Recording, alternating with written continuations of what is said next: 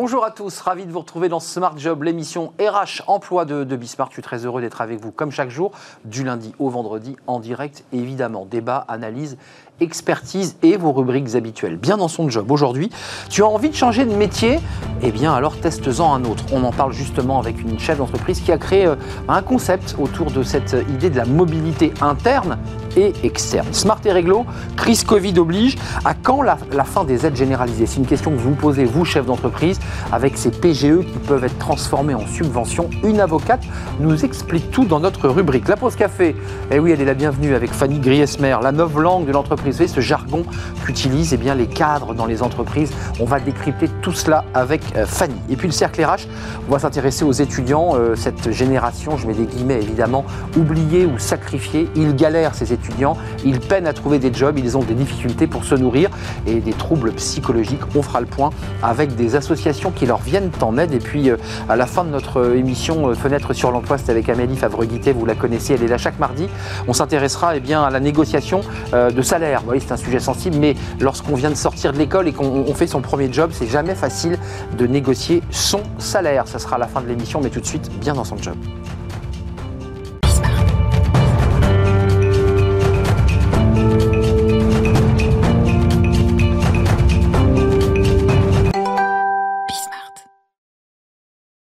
Bien dans son job. Et pour être bien dans son job, parfois, eh bien, on a envie de, bouger, on a envie de renverser la table. On en parle beaucoup sur ce plateau. Ce sont ces cadres qui, à un moment donné, eh bien, euh, la crise de la quarantaine, la crise économique tout simplement, eh bien, ont envie de changer de, vie. On en parle avec euh, Karine Selnik. Bonjour Karine. Bonjour on est très heureux de vous accueillir sur le plateau. Fondatrice de Teste un métier. C'était mon punchline. C'est as envie de changer de métier? Teste, teste, ça vous a plu ça? Ah oui. C'est ça l'esprit de lorsque vous avez quitté le monde de l'entreprise pour créer cette idée, ce concept qui est une entreprise. C'était ça l'idée?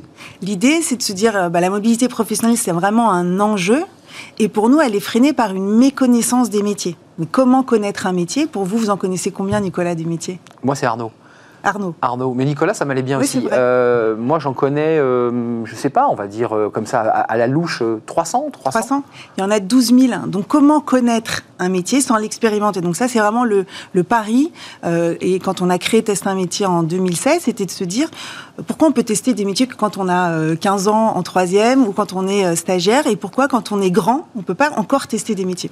Pour que ceux qui nous regardent comprennent bien votre concept, c'est vous êtes implémenté à des grandes entreprises, ça va sans dire que ce sont des, entreprises qui sont des groupes, hein, bancaires ou industriels, euh, où on peut créer à la fois de la mobilité interne, euh, qu'est-ce qu'ils vous disent, ces cadres euh, Moi, j'aimerais bien tester ça. C'est comme ça que ça marche Alors, sur la mobilité interne, c'est vrai que c'est un enjeu parce que d'abord, euh, certains métiers vont disparaître, certains métiers vont se créer. Donc, comment on fait bouger les collaborateurs dans une même entreprise? C'est pas toujours simple.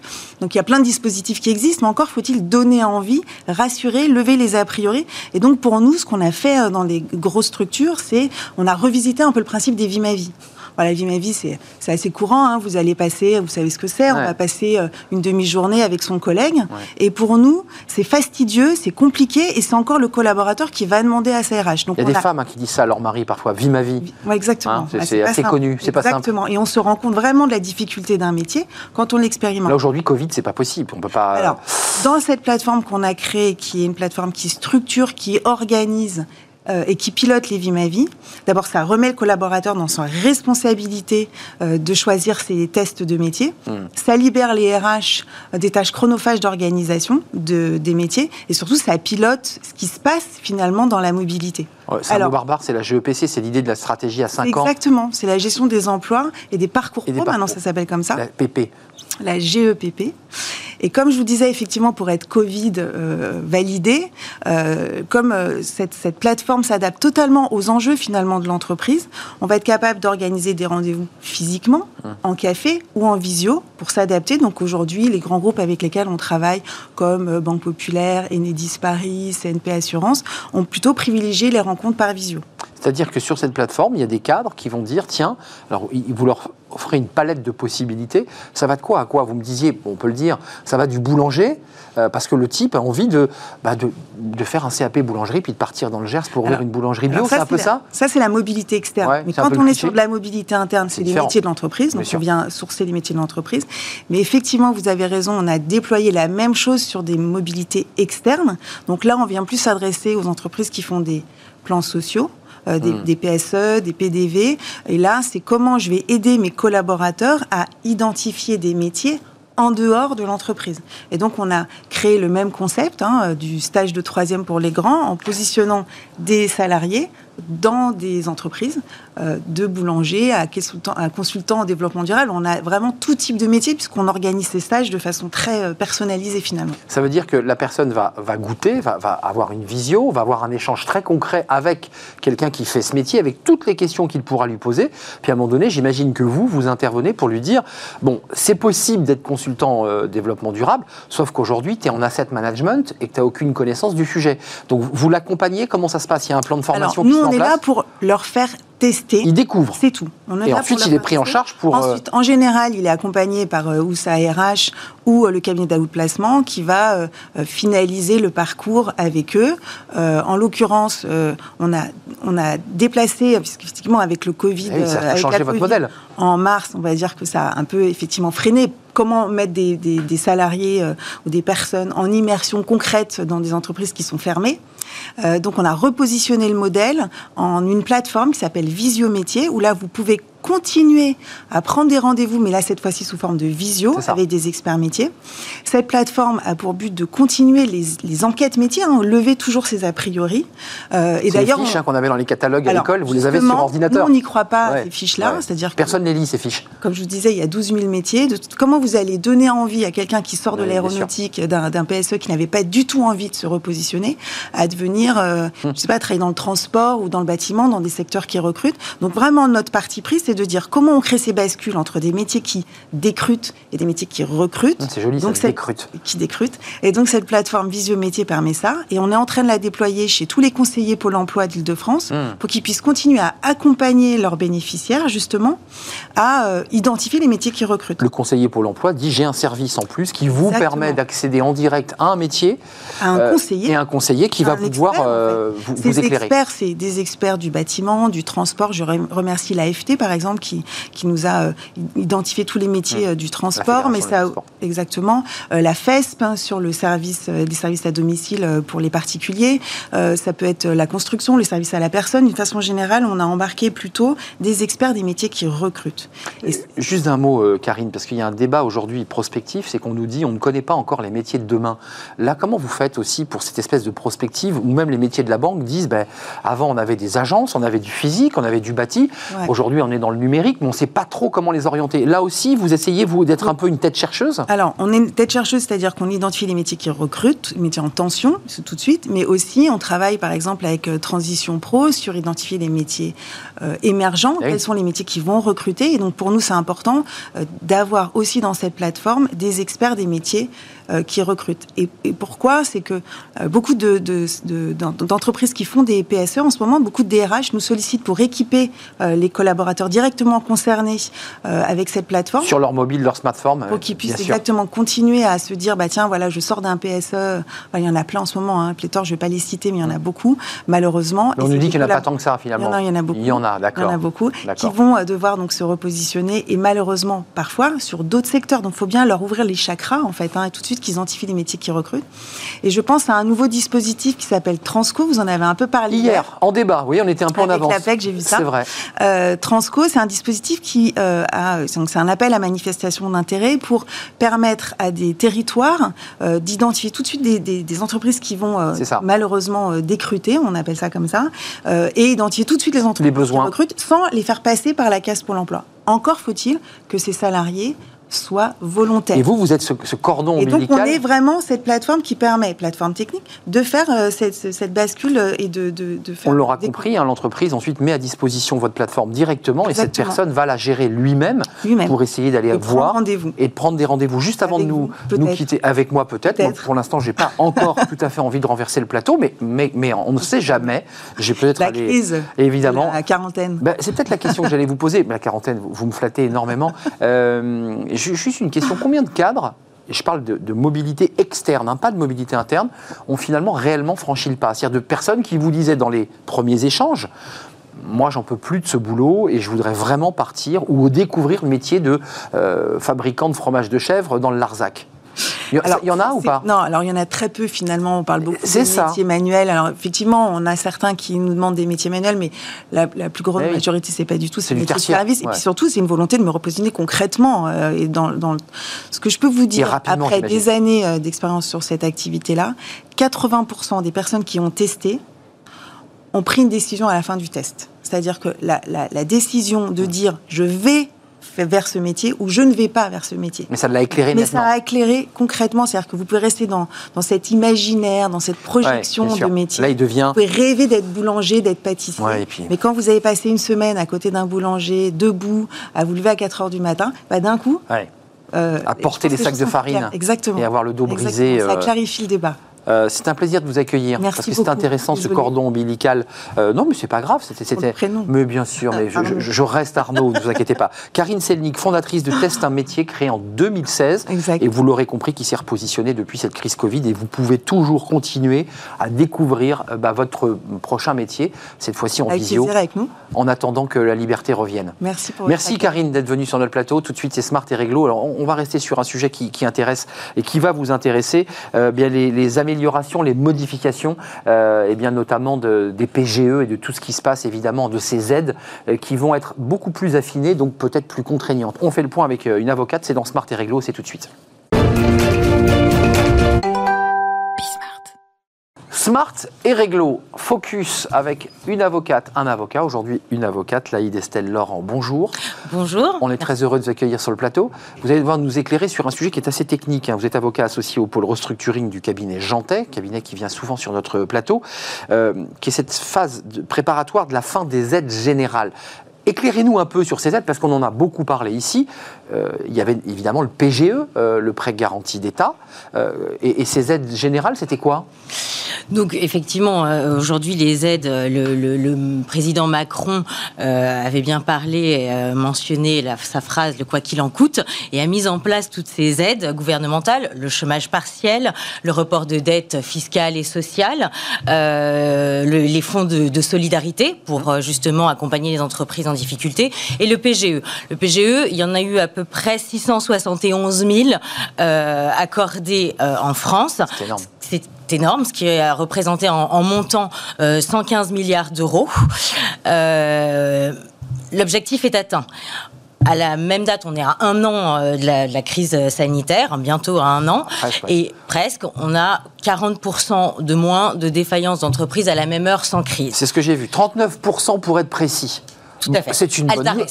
Ah, on est d'accord. Euh, c'est une bonne nouvelle. C'est une bonne nouvelle. Mais on trompe-l'œil. Mais on trompe-l'œil, parce qu'effectivement, le PGE, il est venu financer une absence de chiffre d'affaires. Bah oui il n'est pas venu financer des investissements, et donc il n'y a pas de création de valeur. Et donc on se trouve un peu, en tout cas c'est ce que disent tous les professionnels du restructuring, les tribunaux, euh, les administrateurs, les mandataires judiciaires, euh, on est euh, sous l'économie est sous perfusion, sous cloche, et nous en tant qu'avocats restructuring, on a le sentiment, en tout cas c'est ce qu'on invite à faire tous les dirigeants d'entreprise, de profiter de, de l'œil du cyclone pour pouvoir justement pousser la porte du tribunal s'accompagner de conseils et se restructurer. Parce que il va y avoir justement bah, la sortie de crise et la reprise de l'activité. Et là, il faudra se tenir prêt. Donc, profitons de cette période pour pouvoir justement euh, se euh, restructurer. Naïd Estelle, vous le dites en, mots euh, juridiques, c'est en fait le vrai danger pour tous les acteurs du restructuring, c'est quand on va retirer la prise. La question était posée de savoir à quel moment on commençait, je pense au PGE évidemment, à rembourser ce PGE. Alors, il y a eu quelques pas de côté du gouvernement qui, dans un premier temps, parlait de janvier, puis mars, et puis on repousse jusqu'en juin 2021. Jusqu'à quand on peut repousser Est-ce que euh, l'Union européenne porte un regard sur cette question-là? Parce qu'il y a aussi un débat européen. Tout à fait. Aujourd'hui, il y a une transposition de la directive européenne euh, qui est prévue euh, justement en, juin. En, juin, exact. en droit français les échéances, tout dépend effectivement des différents contrats. Les premières échéances vont arriver en juin. Après, il y a la solution de rembourser euh, globalement, in fine, ou alors de reporter et d'amortir ces PGE sur six ans on sent déjà au sein des banques, euh, de la BPI, euh, qui... Et pas qu'elle, hein, parce qu'il y a aussi des banques hein, prêteuses. Toutes hein. les banques Toutes prêteuses, les banques. la BPI intervenant en tant que garantie d'État, qui garantie qui est prévue sur une durée de 6 ans Six ans pour le moment, c'est ce qui est prévu. Et on sent le lobbying de certaines banques qui euh, appellent au gouvernement à commencer à réfléchir à une prolongation, euh, à voilà, une restructuration de la dette si les entrepreneurs eux-mêmes euh, ne se mettent pas autour de la table pour pouvoir trouver des solutions avec, avec ces banques. Je fais une parenthèse, c'est d'ailleurs pour ça que le débat sur le remboursement ou non de la dette a émergé sur le plan politique. Tout puisque les banques commencent à aujourd'hui tirer la sonnette d'alarme. Certains commencent déjà à leur dire on ne paiera pas. C'est un peu ça, et on peut, on, a cette impression d'attentisme du côté des dirigeants, en espérant justement et se ah, disant, je vais pas commencer à renégocier ma dette, si on peut-être. Eh oui, si on ne la supprime. Voilà, mais euh, bon, euh, il ne faut peut-être pas compter sur cela. Ouais. Euh, mais vous, les avocats, qui avez l'œil évidemment sur l'ensemble des textes et jurisprudences de tout ce qui se passe sur, au sein de l'Union et en France. On va vers quelle tendance? Vous, vous, qui suivez ça de près, est-ce qu'aujourd'hui le gouvernement va redonner un délai? Est-ce qu'il renégocie la dette? Est-ce qu'on va la réduire en partie? Qu'est-ce qui peut se passer? Alors, le gouvernement, pour le moment, ne s'est pas prononcé. Eh Alors, il y a eu euh, des reports hein, euh, qui ont été... Euh, Tous les voilà, trimestres. Exactement. en revanche, il y a une manière aussi de s'organiser, de se restructurer, c'est renégocier sa dette en one-to-one. c'est-à-dire Comme un État le ferait avec le FMI. Voilà, ou, mais le chef d'entreprise lui-même, et en poussant justement la porte du tribunal. Il y a des procédures aujourd'hui qui existent, des procédures amiables, préventives, qui sont totalement confidentielles, qui durent à peu près cinq mois au sein desquels on peut trouver des accords avec ses créanciers, ses banquiers, pour pouvoir se restructurer. Et puis, il y a des procédures beaucoup plus coercitives, qui sont euh, les procédures collectives de sauvegarde, de redressement judiciaire, qui, elles, permettent justement euh, de trouver des solutions, euh, d'arrêter des plans, des plans de redressement, des plans de sauvegarde, sur lesquels on peut étaler des dettes jusqu'à 10 ans maximum. Pour être précis, quand on pousse la porte du tribunal, on l'a bien compris, accompagné d'un avocat euh, brillant du, cabinet Jantet, ça va sans dire, euh, ça veut dire que le tribunal va se retourner vers la banque, vers le créancier, et va renégocier euh, un étalement de la dette, puisque c'est de ça dont il est question. C'est exactement de ça dont il est question. Dans un premier temps, c'est le dirigeant de l'entreprise accompagné donc de ses conseils, de l'administrateur judiciaire et du mandataire, qui vont présenter au tribunal un plan, un plan de remboursement. Comme une famille hein, qui dit, bah voilà, j'appure ma dette sur tant d'années. Exactement. Voici euh, mes perspectives d'avenir, voici euh, mon, business plan, et ce sera le tribunal qui va justement arrêter ou pas ce plan en fonction des perspectives d'avenir et de la capacité de remboursement euh, de l'entreprise. Arrêtez-moi si je me trompe, euh, pour finir, il y a quand même le, danger qu'une fois que juin 2021 soit passé, qu'il y ait des entreprises qui disent tout simplement je ne paierai pas cette dette et je mets la clé sous la porte. Est-ce que ça annule la dette pour autant? Le dépôt de bilan? Elle sera à la charge de l'État et euh, des tribunaux, oui. D'accord, mais le chef d'entreprise n'aura pas. Oui, on va avoir deux catégories de débiteurs. Les débiteurs qu'on pourra sauver, qu'il faudra sous réserve de restructuration, et malheureusement, effectivement, des débiteurs qui ont euh, une, un niveau d'endettement tel euh, qui ne seront pas sauvables et qui vont devoir mettre les clés sous la porte et aller à la liquidation. Après, pour ces débiteurs-là, justement, la liquidation, il y a des, des, possibilités de cession. S'il y a des savoir-faire à sauver, il y aura des opportunités pour justement d'autres euh, entreprises euh, ayant les reins garder le savoir-faire. pour garder le savoir-faire, le racheter à la barre du tribunal. Euh, maître, donc on, a, on, évoquait l'idée sur ce plateau, d'ailleurs des experts nous le disaient, attention, mars est une date, c'est une zone tellurique. Si j'entends bien ce que vous me dites, c'est maintenant juin qui, qui, a été repoussé donc d'un trimestre, qui sera la zone de très grande tension au moment de savoir euh, si on paie, si on ne paie pas, si on peut le faire. Euh, c'est ça l'enjeu pour vous. Hein. C'est ça. Alors, je n'ai pas de boule de cristal, mais pour le moment, si le gouvernement euh, ne prend pas d'autres décisions, on est sur des échéances effectivement à juin. Ça veut dire, Laïd Estelle Laurent, un gros travail pour les avocats d'accompagnement de leurs clients avant c'est ce que c'est votre Exactement. message. Avant juin 2021. Exactement. Soyez donc vigilants, écoutez les conseils des avocats, euh, commencez à anticiper peut-être euh, le débat de votre dette et de votre business plan, tout simplement. Donc il y a du boulot. Les chefs d'entreprise ont du travail, ils ont la tête dans le guidon. Merci d'être venu nous, nous éclairer, Laïd Estelle Laurent, avocat associé, avocate associée au pôle restructuring du cabinet Jean C'est un plaisir de vous accueillir. On fait une petite pause café. Tiens, euh, je ne sais pas comment ça marche chez les avocats. Si vous avez des jargons, vous savez, c'est le jargonnage de l'entreprise. Tous ces mots qu'on utilise, qui sont très codés en fonction des, domaines, et le domaine juridique en est un. Fanny va tout nous décrypter, je crois qu'on va bien rire. A tout de suite.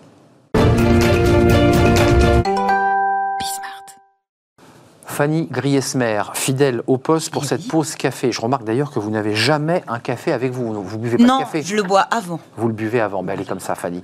Euh, un mot intéressant, et plusieurs d'ailleurs, sur ce jargon du bureau. Quand on est journaliste et qu'on croise des univers différents et qu'on plonge dans des univers, on découvre un jargon. Alors, le ministère de la Défense, euh, l'informatique, euh, l'avocature, c'est tous ces mots. Euh, l'informatique.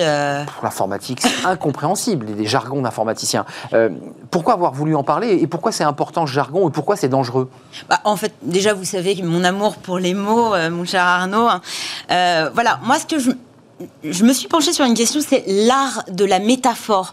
Pourquoi on va chercher des images dans du vocabulaire qui est souvent un petit peu, euh, un petit peu dur? Euh, La métaphore, vous le savez, c'est cette figure de style qui permet de traduire le réel sous forme d'image en opérant une substitution analogique. Et là, on n'a pas forcément l'élément euh, qui opère la comparaison. Donc c'est plutôt subtil. Hein. le jargon de bureau en regorge de ces métaphores. Le discours managérial aussi on ne dit pas que le manager euh, est à l'entreprise, que le coach est à son équipe.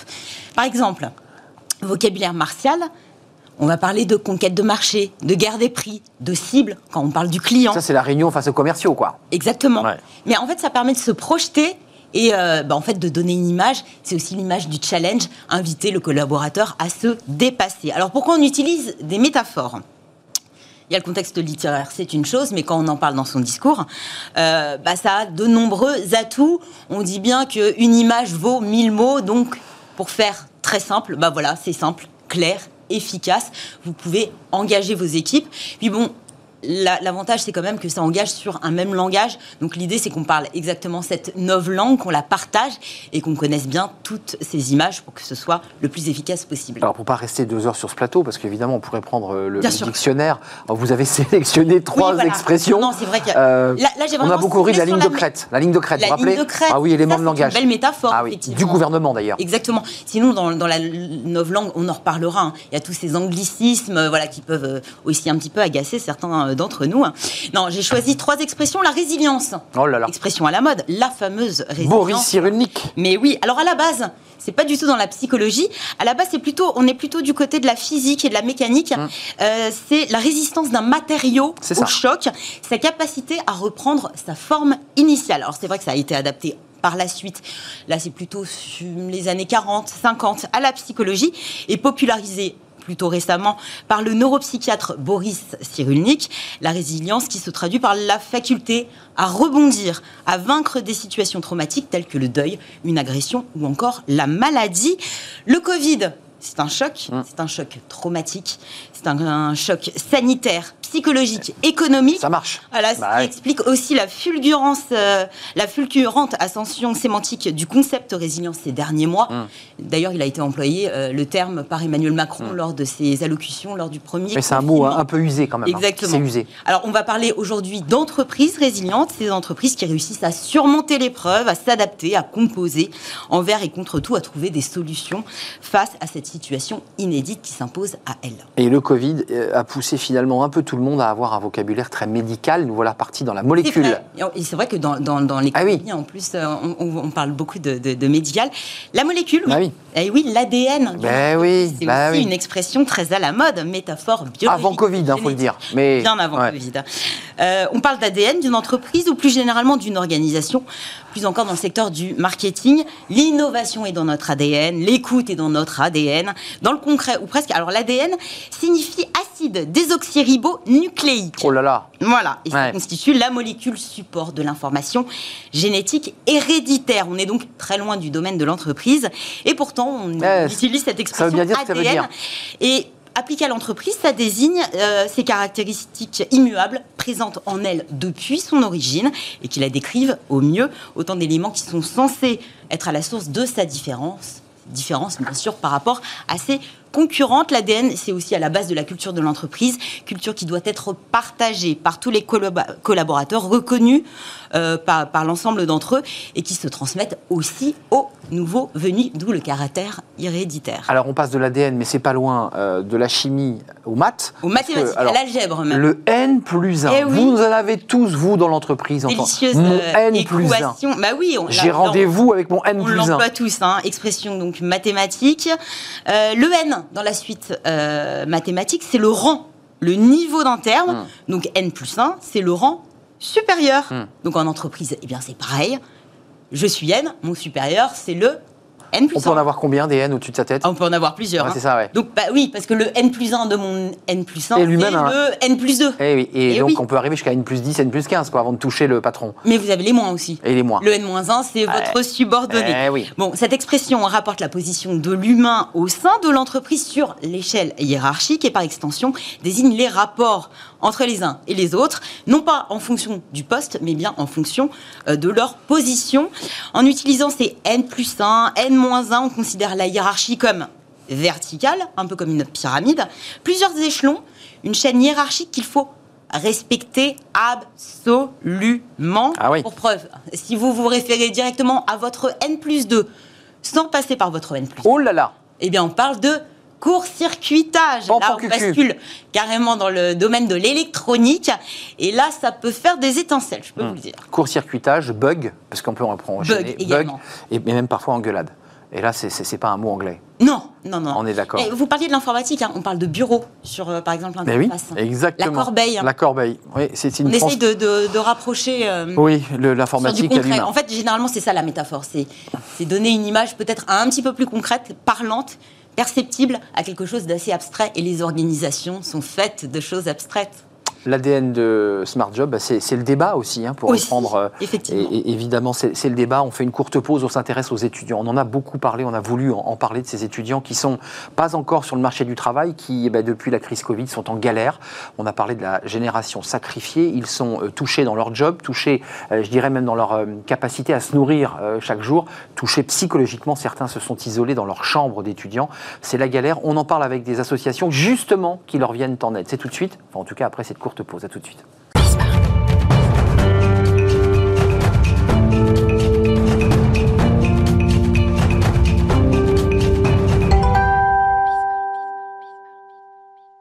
Le cercle RH, notre débat quotidien, on va parler des étudiants. On en a beaucoup parlé ces dernières semaines de ces étudiants. Vous avez vu des images qui étaient un peu tragiques, d'étudiants qui n'ouvraient plus la porte de leur chambre, euh, qui euh, ne se connectaient plus aux cours quand euh, les cours avaient lieu, avec des galères qui sont bah, des galères très concrètes de, pouvoir se nourrir, parce qu'ils n'avaient plus d'argent, donc aller chercher évidemment au resto du cœur le, panier repas pour, pour la semaine.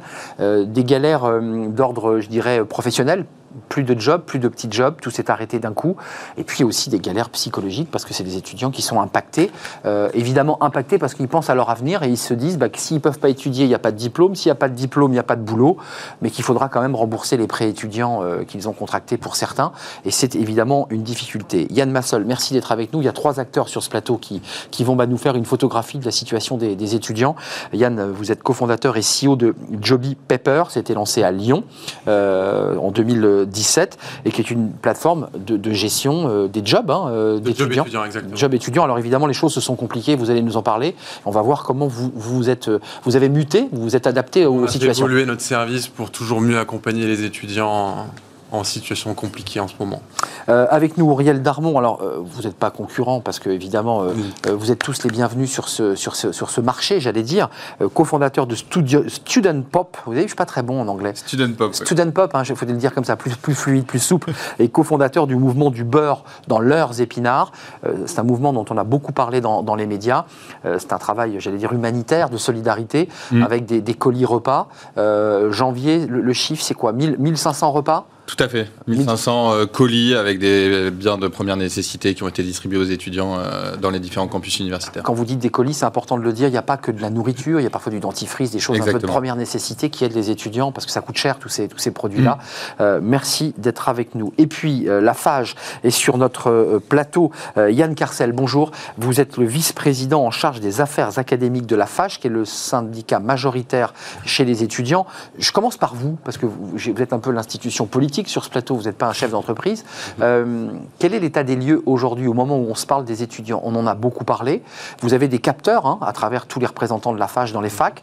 Euh, la situation est partout pareille pour les étudiants en université. Je précise quand même que je découvre en préparant l'émission que dans les écoles de commerce, ça fonctionne bien, que globalement en médecine, les étudiants continuent à étudier, que, sauf à la fac, qu'est-ce qui se passe? Pourquoi, pourquoi les étudiants galèrent à tout simplement même se connecter et avoir un prof en, en bout de ligne?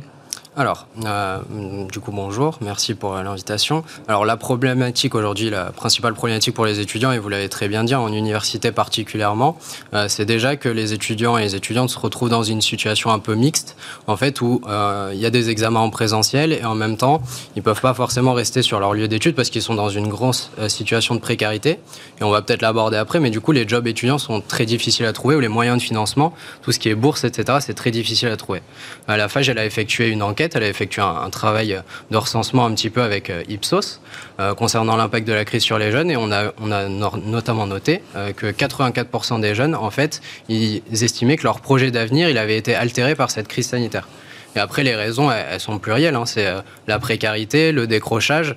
Et il y a aussi le volet pédagogique, c'est-à-dire qu'aujourd'hui, les universités, elles n'étaient pas non plus prêtes à faire cette transition, en fait, qui s'est faite de manière très urgente et brutale, et brutale, voilà, vers le numérique, euh, que ce soit du côté des équipes pédagogiques, de l'administration, mais aussi des étudiants qui sont pas prêts à se retrouver des fois euh, dans une pièce de 9 mètres carrés à longueur de journée pour suivre leur, cours. Hum en même temps qu'un stress sur le volet économique. Oui, le volet économique, et puis il faut le dire aussi un peu abruptement, parce que la jeunesse, c'est aussi la vie, c'est le mouvement, c'est la fête, c'est les rencontres, et que tout d'un coup, tout s'arrêtait d'un coup, mm. et que c'est psychologiquement très dur à vivre. On a deux, structures sur ce plateau, alors l'une est, lyonnaise, euh, c'est Yann, et puis euh, Auriel euh, sur Studion Pop tous les deux, dans vos structures respectives, vous avez muté, vous vous êtes dit, mais il faut aussi faire de l'insertion, il faut les accompagner, il ne faut pas rester exclusivement sur le, le job. D'abord, basiquement parce qu'il n'y avait plus de job sur les sites ou que ça s'était tari d'un coup? Euh, bah, euh, merci. Déjà, merci de faire cette émission parce qu'il faut en parler et euh, il faut. on ne sait pas exactement où on en est, ouais. Euh, que pour les étudiants, c'est vraiment un moment dur. Nous, ce qui s'est passé au premier confinement, c'est qu'on s'est rendu compte que du jour au lendemain, en fait, les, les étudiants, la plupart des boulots étudiants, c'est du présentiel. Donc tout d'un coup, bah, ça s'effondre, les magasins ferment. Nous, on fait de la distribution de flyers, on distribue plus de flyers. On fait de la dégustation de produits en magasin, on va pas déguster les produits en magasin. Donc tout s'arrête. Et les étudiants, en fait, ils ont besoin de ces sources de revenus. Ils gagnent pas des milliers et des cents, mais ils ont besoin de ces sources de revenus bah bah, pour euh, manger au quotidien euh, et, et, pour subvenir à leurs besoins. Et en plus, quand on est étudiant, on a un peu du mal à demander de l'aide parce que c'est un moment où on gagne son indépendance, on est trop fier d'aller habiter. Et on va pas revenir chez ses parents. Bah Revenir chez ses parents ou demander de l'aide à une association, c'est vraiment compliqué. Donc euh, cette situation, elle a été empirée par la, détresse psychologique que ça a causé. On tue son lion et finalement on n'arrive pas à le tuer. On est obligé de revenir un peu penaud chez ses parents. Même situation euh, Parce que vous aussi, hein, c'est la même chose, une bah, En gros, nous, on est, juste pour le faire très rapidement, on travaille avec les entreprises qui ont beaucoup d'absentéisme et de turnover. Et en gros, on va les aider via notre solution à créer des équipes de travailleurs externes. Et en gros, en majorité, ce sont des étudiants du coup qui font des petits, des petits jobs de quelques heures. Et l'idée, du coup, c'est de pouvoir euh, pallier un petit peu le manque de personnel et on fait beaucoup de grandes distributions. Donc nous, en fait, on a eu une forte augmentation d'activité pendant le, au cours du premier confinement. Deux secteurs différents, enfin deux, Absolument. Par contre, en gros, en parallèle, on a eu beaucoup plus de croissance en termes de personnes qui ont téléchargé l'app pour trouver un job. Et c'est à partir de ce moment-là, en fait, où on s'est dit, bah, nous, on est déjà sous l'eau, on travaille énormément pour notre activité principale. Donc il faut qu'on trouve un moyen de, de fédérer plusieurs acteurs pour pouvoir du coup accompagner tous ces gens qui cherchent des jobs. Mais juste d'un mot un peu politique pour le coup, et la FAGE aura peut-être une réponse, mais vous, les acteurs économiques qui êtes en lien avec ces étudiants, comment vous expliquez finalement que le, le système euh, social euh, les ait mis un peu sur le côté? Parce qu'on a beaucoup parlé des alternants, il y a 450 000 contrats d'alternance, de gens qui vont faire à la fois l'école, et vous savez comment ça fonctionne, l'école et, et, et un employeur les étudiants, on a l'impression qu'ils ont été un peu oubliés sur leur campus. Comment vous l'expliquez? C'est quoi votre explication? Euh, Parce que on va en reparler, mais vous faites de l'insertion, vous faites des colis, vous trouvez des marques, vous leur apportez à manger. On a l'impression comme ça que c'était une zone grise des étudiants. Ils sont entre les deux, ils sont pas salariés, ils sont pas alternants, ils sont un peu nulle part, quoi. En, effet, et nous, c'est quelque chose sur lequel on essaie de se battre, c'est que en fait, les étudiants qui travaillent, ils sont pas visibles. On a l'impression qu'ils n'existent pas, alors qu'en fait, quand on va dans un magasin, c'est souvent euh, le vendeur, c'est un étudiant. Quand on va Bien sûr. un peu partout, c'est des étudiants. ces, ces, étudiants, ces travailleurs étudiants, ils sont invisibles et pourtant, on a besoin d'eux. S'ils s'arrêtaient de travailler du jour au lendemain, tout s'effondrerait. Donc, euh, je pense que on, a besoin de leur dire, et c'est un peu le message qu'on a voulu avoir pendant cette période, c'est d'aller consulter des marques et de leur dire, donnez-nous des choses à distribuer à ces étudiants étudiants parce que habituellement vous êtes bien content de pouvoir compter sur Bah eux. oui. Donc rendez-leur l'appareil. Et en effet, je pense qu'il faut leur donner de la visibilité et, et leur dire merci. Euh, côté, côté de la, de la FAGE, euh, Yann, qu'est- qu'est-ce que- qu'est-ce qu'ils vous disent, ces étudiants? Quelles sont les remontées? Ils ont l'impression d'avoir été oubliés, qu'on ne s'occupe pas d'eux et que même l'institution, je dirais universitaire, les a un peu oubliés. Je parle même pas du gouvernement, là, en Mhm. l'occurrence.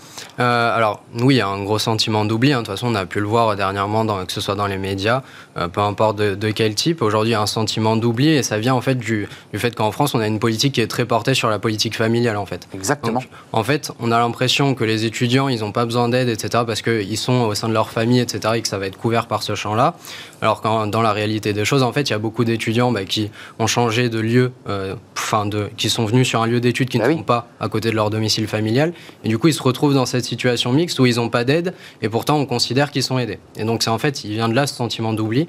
Après, les institutions universitaires, elles aussi, en fait, elles ont envie de revenir au présentiel, de Bah, revenir voilà, à des services, etc. Le problème, c'est que la situation sanitaire ne le permet pas vraiment. Donc, on essaye d'avancer dans ce sens-là en réouvrant au maximum les universités.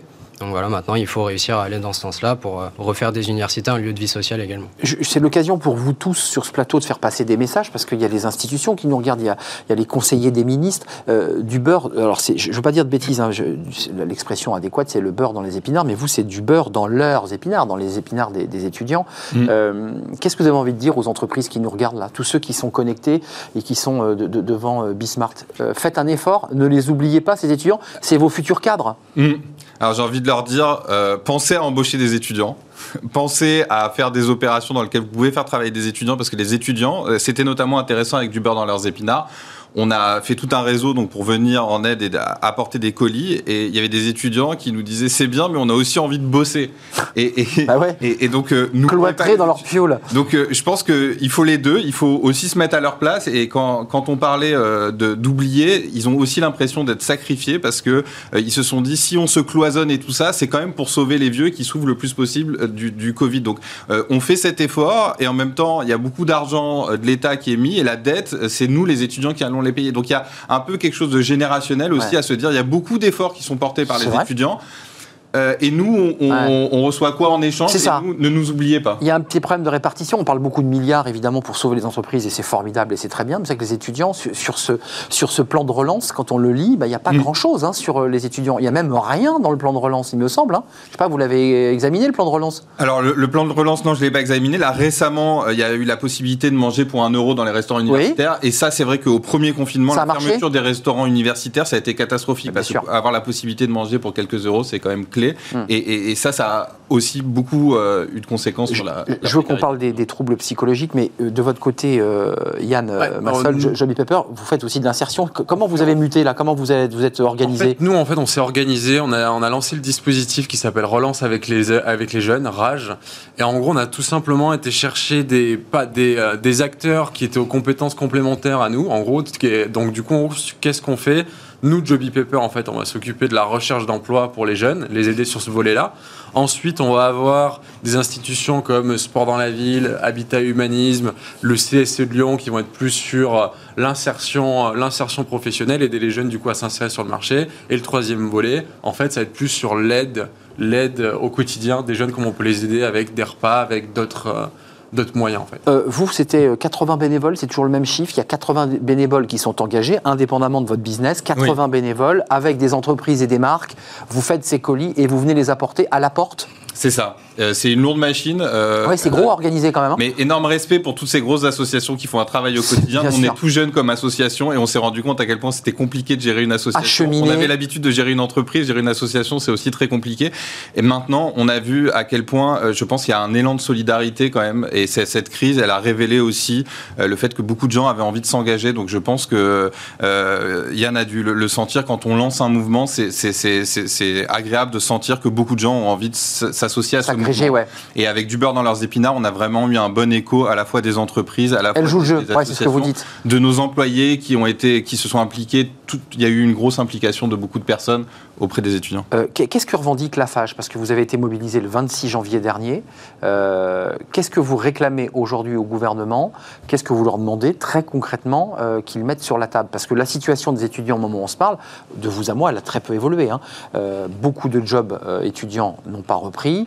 leur situation économique s'est dégradée, certains ont des emprunts bancaires, et c'est un peu comme la dette pour les entreprises. Il va falloir un jour ou l'autre qu'ils les remboursent, ces emprunts. Euh, bah alors nous, nos revendications, elles, sont, elles sont assez simples. hein. C'est en fait de pouvoir revenir dans les universités. Et en fait, on s'est mobilisé effectivement il n'y a pas longtemps, le 26 janvier, pour montrer justement par nos actions euh, qu'on pouvait réinvestir les universités, mais de manière responsable. C'est-à-dire qu'aujourd'hui, les, les étudiants et les étudiantes, ils ont un peu le sentiment aussi qu'ils sont infantilisés. Ah oui. Parce que voilà, bah, dans les lycées, etc., on peut revenir par exemple, dans les classes préparatoires également, Mais oui. mais toujours pas dans les universités. Et en fait, c'est ce manque de lieu social, nous, qui nous manque aujourd'hui et qu'on veut recréer. Et d'ailleurs, nous aussi, on monte des projets. Euh, par exemple, les Agorés, on en a 24 en France qui sont des épiceries sociales et solidaires, où pareil, on, est, on fait des distributions alimentaires également. Qui font un Donc, superbe travail. Voilà. Et Mais je ne l'ai pas cité. Je pense que tout le, monde, tout le monde l'a vu euh, aussi, mais nous, le nombre de bénéficiaires, il a doublé pendant la crise. Donc, il y a réellement un besoin déjà de, de lieux social, mais également un besoin de contrer cette précarité. Je fais beaucoup de sujets sur les travailleurs pauvres, dans d'autres vies, dans d'autres chaînes, dans d'autres émissions. On parlait beaucoup des travailleurs, ceux qui dormaient dans leur voiture, ceux- et qui, qui- c'est toujours le cas. Jamais on parlait des étudiants pauvres. Mm. Là, aujourd'hui, il y a une sorte de, de focus, de lumière posée sur ces étudiants. C'était un phénomène qu'on ne voulait pas voir ou c'est un phénomène nouveau? Ça existait de, de longue date ou pas? Clairement, je pense que ça s'est amplifié, ça a été mis en lumière avec la crise actuelle, mais les étudiants Ça pauvres existait. et les jeunes précaires, ça existe depuis toujours. Ça existe depuis toujours. toujours. En gros, c'est toujours le même problème. Nous, avec, euh, avec Auriel, on a lancé nos- notre, no- notre activité pour créer un job qui est beaucoup plus euh, souple, en gros, pour pouvoir travailler Sur en les de horaires, ses bien sûr, bien sûr. Et donc, euh, le problème qui ressort aujourd'hui, c'est mis en lumière à cause de la crise, mais il a toujours été là. Ouais, vous êtes d'accord. Il y a un effet loupe du Covid qui, qui, comme ça, met en lumière des choses qui existaient. Les étudiants qui galéraient il y a 5 ans, il y en avait Tout déjà. Mais c'est peut-être le moment de prendre le sujet euh, en en frontal et de se dire peut-être qu'on peut trouver aussi une adaptation euh, des règles pour faciliter le travail étudiant et pour que les étudiants, bah, leur travail il soit moins taxé, Mhm. que ce soit plus facile jusqu'à un certain euh, quota de travailler. Je pense que euh, ça nécessite un peu de flexibilité. Les étudiants, ils ont besoin de quelque chose où euh, s'ils ont euh, des examens cette semaine, s'ils ont un travail Oui. de groupe, ils Bah oui. puissent un peu euh, jongler entre leurs études Ce qui et, n'est pas toujours le cas. hein. et, et ce qui est très compliqué. Très euh, compliqué même. Bah, L'employeur vous dit, écoutez, voilà, vous avez choisi un contrat, vous l'avez signé, c'est un contrat de travail. hein. Les contrats sont Euh, très rigides, les, les horaires sont très, euh, très Euh, rigides aussi. D'ailleurs, de vous à moi, ça doit avoir une incidence. Vous avez ces chiffres, j'imagine, sur la difficulté de certains étudiants de pouvoir euh, bah, cumuler les deux et d'accéder à leur diplôme. Moi, j'ai vu qu'il y avait beaucoup d'étudiants qui abandonnaient en première, voire en deuxième année, parce que globalement, ils ne peuvent pas passer les examens. Ils n'ont pas le temps de réviser, leur boulot leur prend trop de temps. C'est une réalité, ça. Ah oui, tout à fait. Il me semble que c'est une étude de l'INSEE qui Absolument. montre qu'au-dessus de 16 heures, euh, on a euh, beaucoup moins de chances en fait de réussir ses études et ça peut être néfaste d'avoir un job à côté. D'où effectivement l'importance d'avoir peut-être une flexibilité ou alors d'aller sur une logique aussi qui va dans celle euh, qui vient d'être, euh, enfin qui ont été annoncées récemment par le gouvernement de référents campus, etc. Et en fait qui s'imbriquent très bien. En fait, avec les études. Il me semble que c'est euh, 40% de plus de chances de réussir, enfin 40 points de plus de réussir.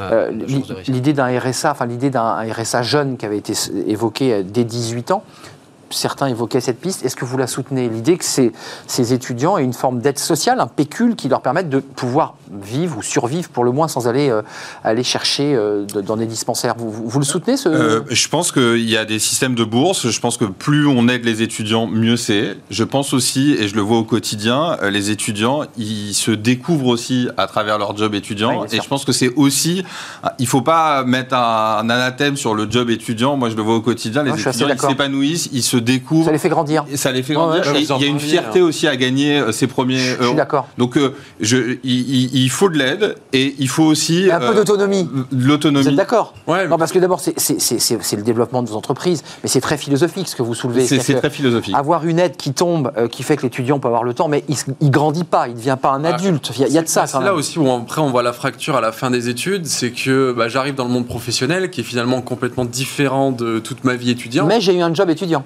Mais donc du coup, si, Eh ouais. si j'avais pas eu mon job étudiant, en gros, bah, dans mon job étudiant, j'apprends à me lever, j'apprends à, échanger Bah, avec vivre dans une entreprise. découvrir une vie en C'est entreprise. ce qu'on appelle les soft skills. Ouais, c'est bah, c'est exactement ça. Ben oui, les soft Et, euh, skills pour le recruteur qui dit Ah, vous avez bossé. dans- Oui, j'ai fait ça Mm. en parallèle. Ça- L'air de rien, ça vient matiner l'idée de ces aides qui viennent d'en haut. C'est intéressant quand même, ces jobs, à condition que ça reprenne, évidemment.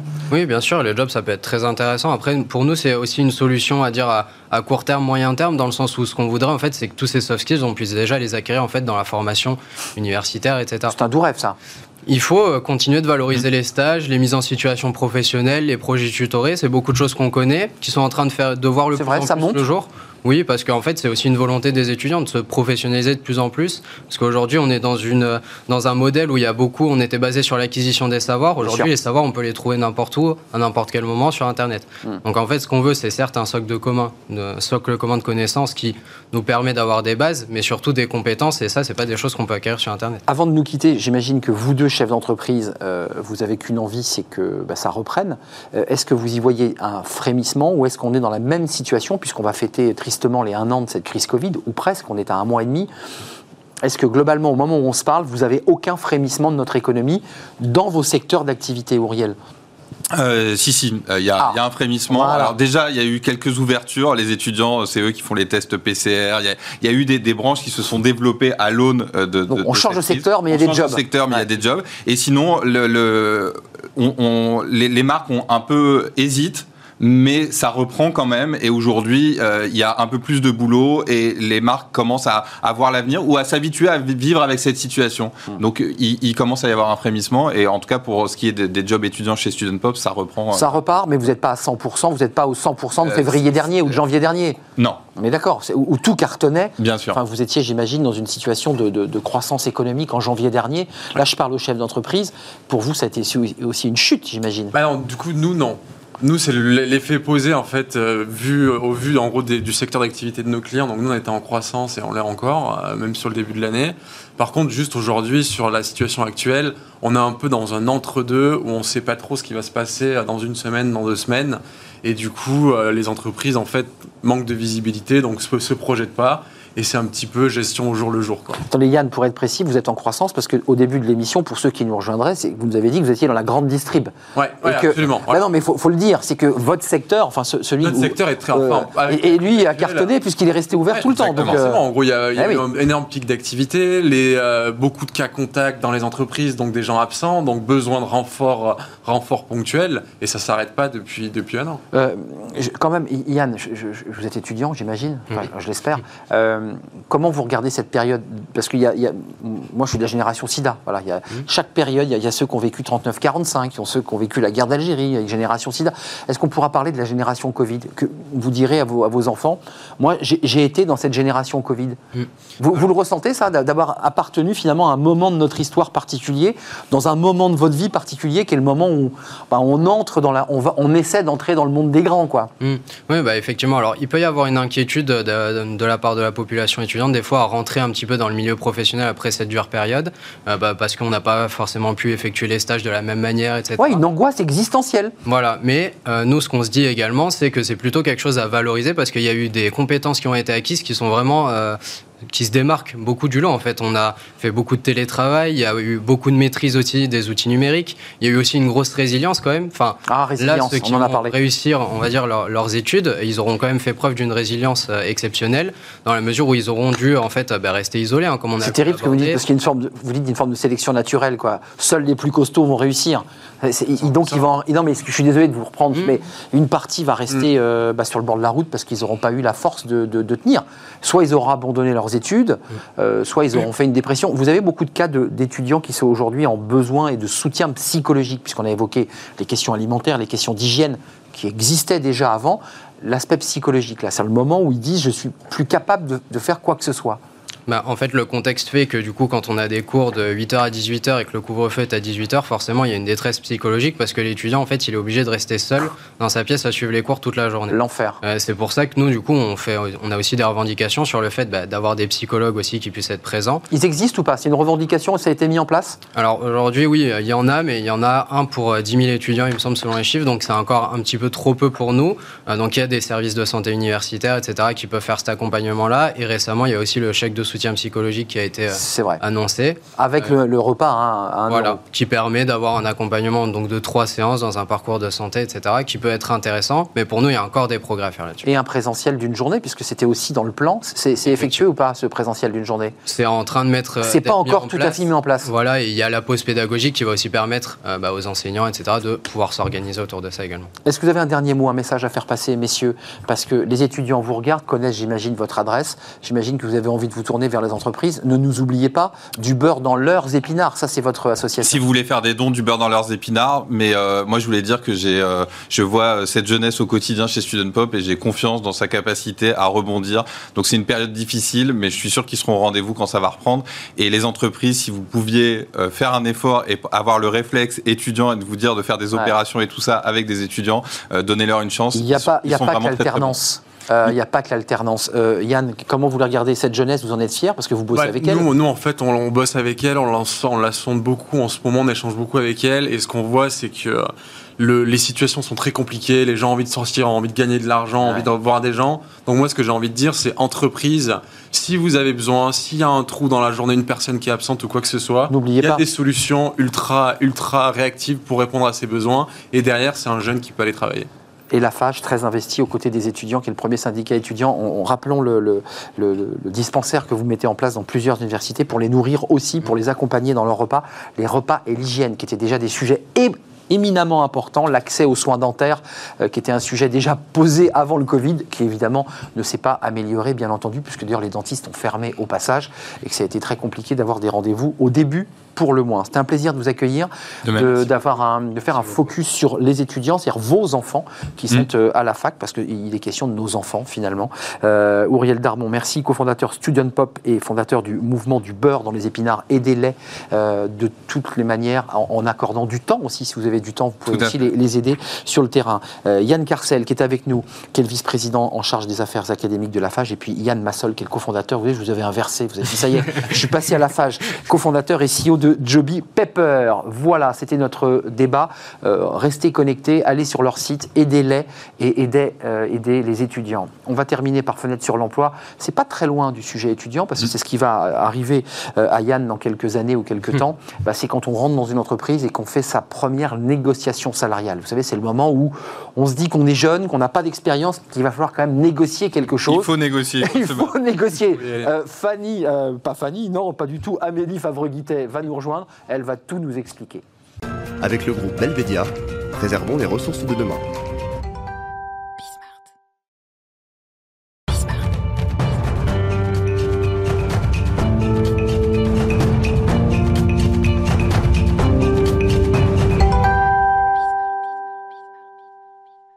Amélie Favre-Guittet, toujours heureuse d'être avec nous sur le plateau de, de Smart Job. Vous avez, vous avez des, des étudiants, et pas que des étudiants, des, des chefs d'entreprise, puisque Auriel n'est plus étudiant depuis longtemps. Euh, on va parler du, du premier entretien lorsqu'on sort de l'école, qu'on a trouvé son emploi, ce qui n'est pas si simple. Oui. On l'a arraché, ce job. On a Oui. donc fait tous ces entretiens d'embauche. On a suivi tous les conseils d'Amélie qui- parce qu'évidemment, vous suivez ses conseils. Et puis, à un moment donné, bah, il va falloir aller à ce fameux rendez-vous de 14 heures euh, pour l'entretien annuel ou l'entretien professionnel, qu'importe. Ouais. Il va falloir parler salaire. Euh, comment on fait quand on est un, un jeune salarié avec peu d'expérience pour faire une négo C'est Et d'abord, est-ce que c'est possible d'entamer une négo? C'est possible, il faut surtout ne pas en avoir peur. On n'aime pas parler argent en France, hein, c'est un peu tabou. Pourtant, l'argent, c'est beau, c'est propre, ça permet de faire plein de choses sympas. Il y a de l'argent sale aussi. Hein. Ouais, mais ça, on n'en parlera pas. D'accord. Non, non, mais c'est propre, pas Pas toujours. aujourd'hui. non, c'est important d'en parler. Et euh, souvent, c'est vrai que les étudiants me disent oui, mais moi j'ai peur d'en parler. Ou si je demande tel montant, ça va peut-être euh, faire peur au RH qui va du coup rebooter ma candidature. Alors que pas du tout. Ça fait partie. Bah, c'est un jeu, c'est de la négo, ça fait partie de l'entretien. On vous a questionné pendant l'entretien sur plein de sujets, et ben on va aussi vous poser des questions sur votre salaire. Donc ça c'est important. Et donc il y a des étapes effectivement pour bien réussir ça. Alors, les étapes, c'est quoi concrètement? Qu'est-ce que, co- comment, Est-ce qu'il y a une méthodologie? Est-ce qu'il y a des stratégies verbales à utiliser? Euh, On parle beaucoup en, en KE. Enfin, il y a souvent ces, ces mots. On se dit, mais alors c'est du brut, c'est du net. C'est quoi? Parce que c'est- ça En embrouille un peu. le- C'est c'est du on brut. parle toujours en brut. on fait pas ses courses avec le brut, Madame Amélie Favre-Guittet. Vous le savez très bien. Tout à fait. Et ben ça peut être une technique de négociateur, de justement à un moment donné passer sur du net mensuel pour perturber l'interlocuteur en face. Mais il faut être ultra à l'aise pour savoir jongler entre les chiffres. C'est très compliqué. C'est très compliqué, mais ça peut être très malin pour arriver à négocier un petit peu plus. Euh, qu'est-ce que- qu'est-ce qu'on doit faire? Quels sont les conseils pratiques que l'on doit, que l'on doit utiliser quand on, on veut négocier, quand on, est- on veut essayer d'avoir une augmentation? Donc déjà on parle en brut annuel, hors prime, hors charge. Parce qu'on parle en package. On va négocier son brut. Si on n'obtient pas son brut, on va négocier des avantages, des primes, euh, des, euh, des avantages. Alors, télétravail aujourd'hui. Il faut les justifier, les primes, Amélie, quand même, il faut dire. Mais c'est sur des primes sur des résultats. sur des résultats, donc il faut avoir des résultats. Il faut d'accord, il faut quand même avoir un Euh, petit. si on vient en entretien, on est confiant sur Ouais. ses compétences. Il faut avoir un truc dans la musette quand même. d'accord. Tout à fait. Mais c'est ultra intéressant pour un, un chef d'entreprise de plutôt bah, faire monter le candidat avec des primes que plutôt de lui donner tout de suite un salaire brut chargé et du coup qui va coûter assez cher l'entreprise. Exactement. Même si on a des aides. Donc il y a ça. Donc on parle, euh, on va donner aussi une fourchette. On va pas donner, on va éviter le râteau. hein. donc on va parler par exemple sur un salaire de euh, 32, 38 k et on va pas dire hein, je veux euh, entre 30 et 45. Ça, c'est un râteau. Donc, on va plutôt parler en fourchette. Euh, et c'est, on donne pas juste un chiffre. Je veux 30 k. Non, c'est pas je veux, quoi. On va aussi mettre en On avant. dit quoi? Je, je souhaiterais, il, il serait aimable à, à Monseigneur de pouvoir m'accorder? Non Qu'est-ce qu'on dit? Non, on va rappeler au recruteur toutes les raisons pour lesquelles il doit nous recruter. C'est au vu du marché du travail, au vu de mes je vois, je vois Auriel qui est chef Au vu de votre besoin, Ouais. aujourd'hui, ma rémunération est entre ça et ça. Qu'en pensez-vous? Et on ouvre la discussion, on pose une question. Qu'en pensez-vous? Tout à fait. C'est comme ça qu'il faut faire? Je vous- pense qu'on peut, on peut montrer pendant cette négociation qu'on a travaillé son sujet, Ouais. qu'on est intelligent sur le sujet, c'est-à-dire qu'on connaît les comparables, on sait quels sont les salaires dans les autres entreprises, Ouais. on sait. Et quand on arrive comme ça, en étant assez fort dans la négociation, l'employeur, bah, il va devoir céder sur un certain nombre de choses, mais il va aussi se dire j'ai en face de moi quelqu'un qui est pertinent dans sa négociation. Et pragmatique. Donc, ça donne aussi envie euh, de l'embaucher, de l'augmenter. Donc il faut savoir que ce n'est pas négatif, au contraire, c'est assez positif de venir avec les bons arguments pour négocier. Ça vous intéresse, Yann, ça? Euh, Vous flippez, vous, à l'idée? Parce que vous n'êtes pas encore rentré dans la carrière, donc euh, vous dites un jour ça va m'arriver, mais le syndicalisme, ça va vous aider, ça. Non, mais en plus, j'en suis pas loin là, de la fin de mes études, donc je me dis effectivement ça peut m'aider. Et je pense que ça peut être des compétences qui seraient très intéressantes de développer aussi au sein des formations, C'est vrai? Sur des modules de professionnalisation, etc. Ouais, parce que euh, Amélie Favreguité, euh, Talent Management, je ne suis pas trompé aujourd'hui, vous ça. voyez, vous le faites aussi, hein, vous vous accompagnez aussi. hein, On des- a une branche qui s'appelle la négociation académie où on forme justement à négocier, que ce soit le salaire ou apprendre à négocier avec sa belle-mère. Parce que Dieu sait si c'est flippant, me, me souvenant de ces premiers moments,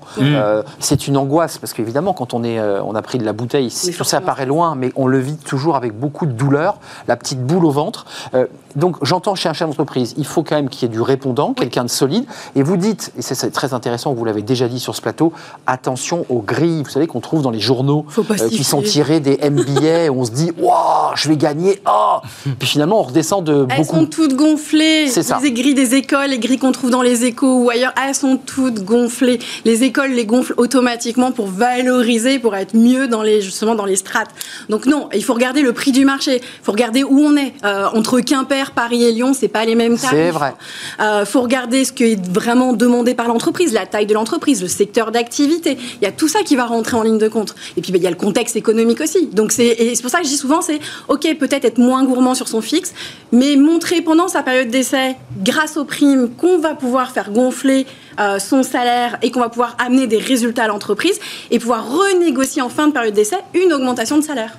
Ben, C'était très précis. Euh, vous rajoutez un petit mot? Non, je pense que c'est une très bonne piste aussi. C'est si on n'obtient pas tout, donner une perspective. Comme Exact. ça, à la prochaine négociation, on arrive plus fort. On arrive plus fort et on sait qu'on a quand même quelque chose qui va, qui va tomber. Voilà. Mais il faut quand même aussi donner un peu envie aux collaborateurs, parce que sinon, si on lui dit que tout est fermé, qu'il n'y a pas de prime, que rien.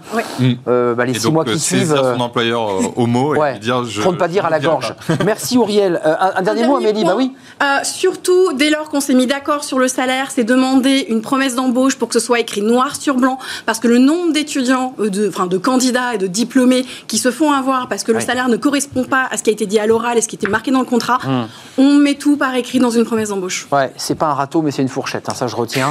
Euh, on, on est un peu sur l'outillage parce qu'on va commencer le jardin. C'est pas un râteau, c'est une fourchette. Merci Amélie Favre-Guittet, Talent Management, comme chaque mardi, euh, avec votre énergie et votre dynamisme. Merci à vous deux, messieurs, Yann et Auriel, parce que vous n'en avez pas perdu une bouchée euh, de vos fenêtres respectives. Merci à vous, merci à Fanny Griesmer, merci à toute l'équipe, merci à Romain Luc, merci à euh, Justine pour le son, merci à Margot, merci à Caroline, merci à toute l'équipe.